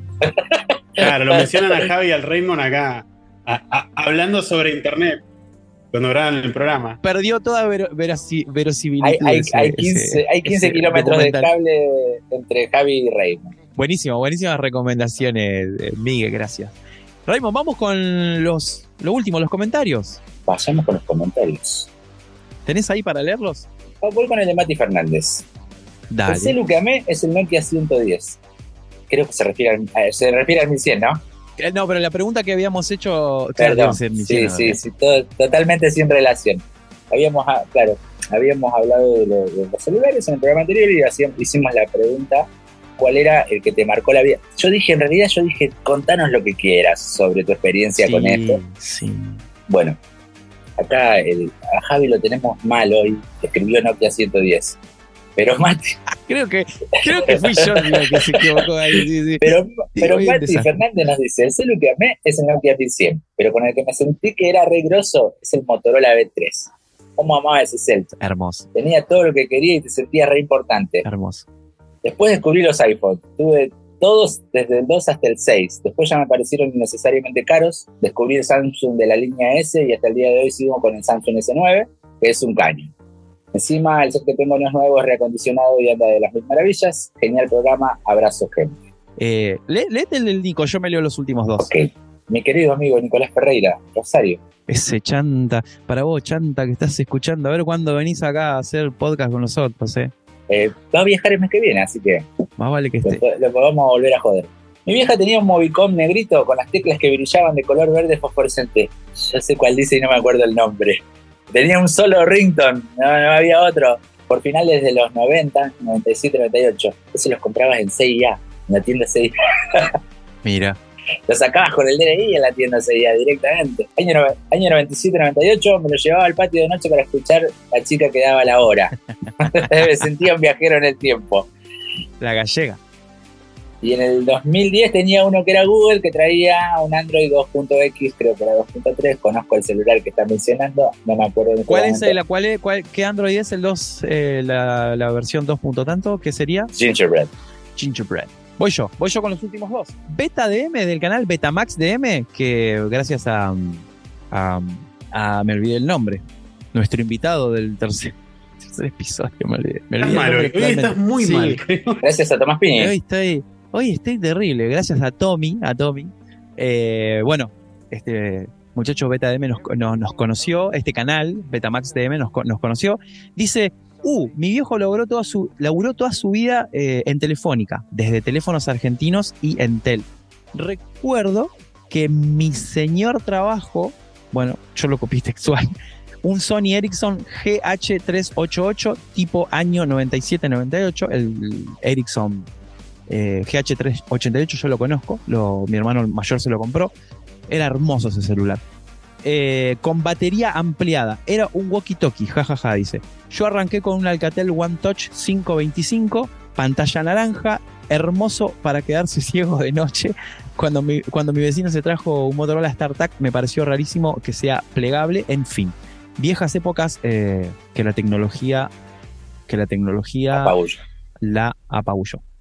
Buen podcast, chicos, dice pod- Postdata. Tuve, tuve en uso, perdón, está muy chiquitita la letra, tuve en uso el Windows Lumia 640 XL. Para mí, volaba, aún lo tengo. Una pena que no tuvo lugar el soft. Supe, supe, supe tener un, método para instalarle Windows 10 con esos teléfonos. No sé si seguirá existiendo. Y último comentario, obviamente ya tiene que estar, Karencilla, mi, mi tía Karen. ¿Cuánta información todas juntas? ¿Se ven los progresos, chicos? Felicitaciones, gracias. Gracias, mi amor. Karen. Genia, sí. siempre está ahí ella, la, la tía Karen. Vale decir que es mi pareja, ¿no? Sí, obvio. Digo, Yo hago podcast con mis tíos, ¿qué te pasa? Y bueno, nos faltaría dar los medios de comunicación, Raymond, donde alojamos esta cosa rara que hacemos. Si se quieren comunicar con nosotros, pueden escribirnos a, a unos.ceros.podcast.gmail.com. ¿Y los canales de comunicación, Raymond? En Discord somos Informática y Coso. En YouTube somos Unos y Ceros Podcast. Estamos en las plataformas de podcast más conocidas: Spotify, iVoox, Apple Podcast, Amazon. ¿Me falta algo? Castbox, Pocket Cast. Búscanos y nos vas a encontrar. TuneIn. Ahora estamos en TuneIn Radio. Yo me entero de- Estamos en, estamos en Facebook como Unos y Ceros Podcast. Estamos en Instagram como unos.ceros.podcast. Creo yo que no nos falta cubrir nada, ¿no? Estamos en todos lados. En cualquier momento se viene Telegram. ¿Estamos en Twitter? No estamos en Twitter. No, déjalo. y Sí, menos ahora que está el loco ese. Eh, Miguel, Miguel, pues te voy a poner una, te voy a hacer esta pregunta incómoda, ¿no? Pero me imagino que vos estás en el Discord de informática y cosas, sí. Eh, lo estaría dudando en este momento. Uy, mirá qué feo. Pero feo. yo te voy a tirar una contra ahí, ya que hablamos de TikTok anterior y todo. ¿Qué? ¿Y por qué no están en TikTok? Estamos en TikTok. Yo lo veo TikTok como una Estamos. gran Estamos en TikTok. Sí, de acceso. estamos. ¿Sabés que me hace mucho problema con el copyright TikTok? A veces Dejamos pongo el audio vos. simplemente, sí, con nuestras voces, ¿eh? Sin Pero yo he música. subido hasta música. No, a mí no me deja. Bueno, te vamos a pasar los videos a vos para que nos los subas. Lo que tendrías que hacer Sí. Grabar este momento así de la charla, porque bueno, para el que solamente está escuchando, la charla igual nos estamos viendo.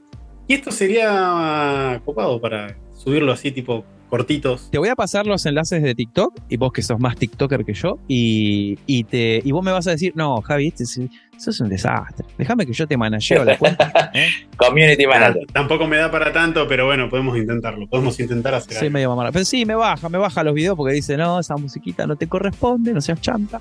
Pero sí, algunos videitos tenemos en TikTok. Vamos a seguir subiendo. Y bueno, este fue el, el final del episodio 6. Che, la pasé re bien, en serio. ¿Para cuándo en vivo? ¿Para el 8? ¿Para el 9 tal vez? Episodio número 8. Esperemos episodio número 8 a más tardar, es lo que venimos planeando.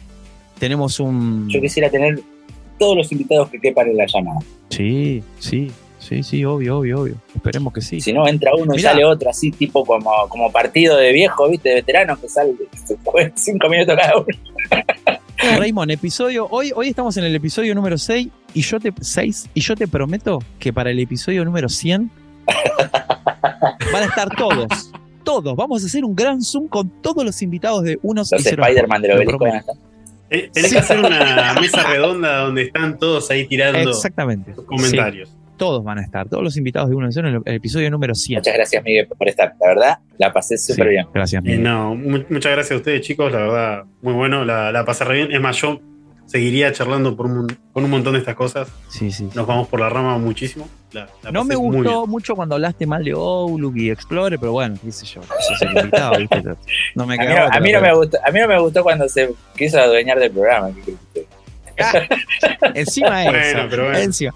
Gracias, Ya, Miguel. ya me está dando el TikTok, así que quién dice Arran- que el arrancó el programa, dio más. recomendaciones, le saca mano al software de Microsoft. No, Ah, El, el episodio que viene, capaz que está él solo con el programa, ¿viste? Nos echa, no sé. Claro.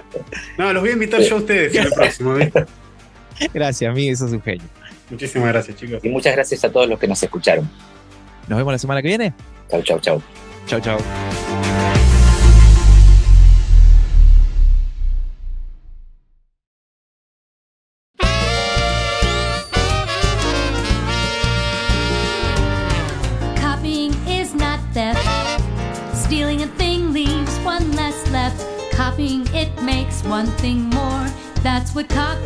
For. Copying is not theft. If I copy yours, you have it too. One for me and one for you. That's what copies can do. If I steal your bicycle, you have to take the bus. But if I just copy it, there's one for each of us. Making more of a thing. That is what we call copying. Sharing ideas with everyone. That's why copying is fun.